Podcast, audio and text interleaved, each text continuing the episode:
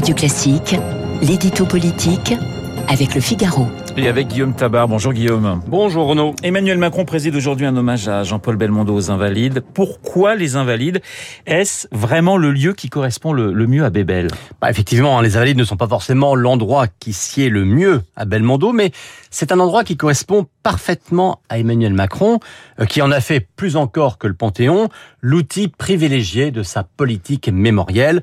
La dernière fois, c'était le 5 mai à l'occasion du bicentenaire euh, de la mort de Napoléon. Alors je vous arrête tout de suite. Guillaume Macron n'est pas le premier président à organiser des, des célébrations invalides. Non, hein, bien sûr, même si c'est quand même récent. Hein, c'est avec l'engagement des troupes françaises en Afghanistan euh, que les invalides ont repris cette dimension plus particulièrement commémorative avec une cérémonie présidée par Nicolas Sarkozy en juillet 2011 euh, devant les cercueils hein, couverts du drapeau tricolore de sept soldats tués.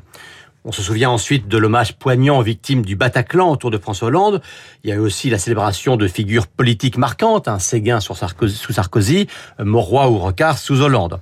Mais c'est vraiment Emmanuel Macron qui a fait de la Cour des Invalides un rendez-vous régulier et un rendez-vous offert à toutes sortes de personnalités ayant marqué la France.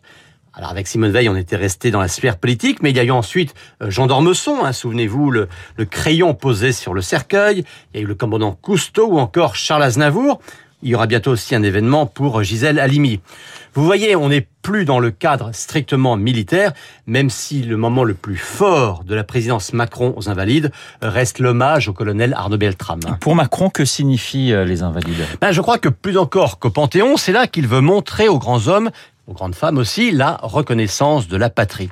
Alors, c'est peut-être un jugement personnel, mais je crois qu'il y a un décalage aussi entre le côté très massif et très impersonnel euh, de l'ancienne église du quartier latin transformée en temple laïque, et puis les invalides qui sont vraiment le joyau le plus parfait euh, de l'art classique français.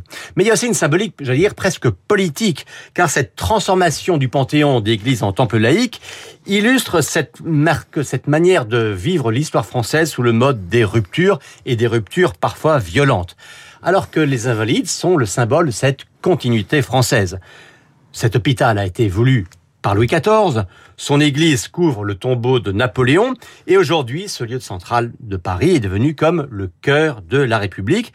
Eh bien, je crois que Macron est sensible et attaché à cette continuité historique de la France, à ce fil hein, entre des régimes différents mais qui ont tous façonné notre pays. Et puis on sent bien que ce plus jeune président que la France ait jamais eu euh, aime et a besoin d'enchasser le récit national euh, dans ce cadre solennel. Et bien donc après tout, il n'est pas absurde que le plus français des acteurs y soit à son tour honoré.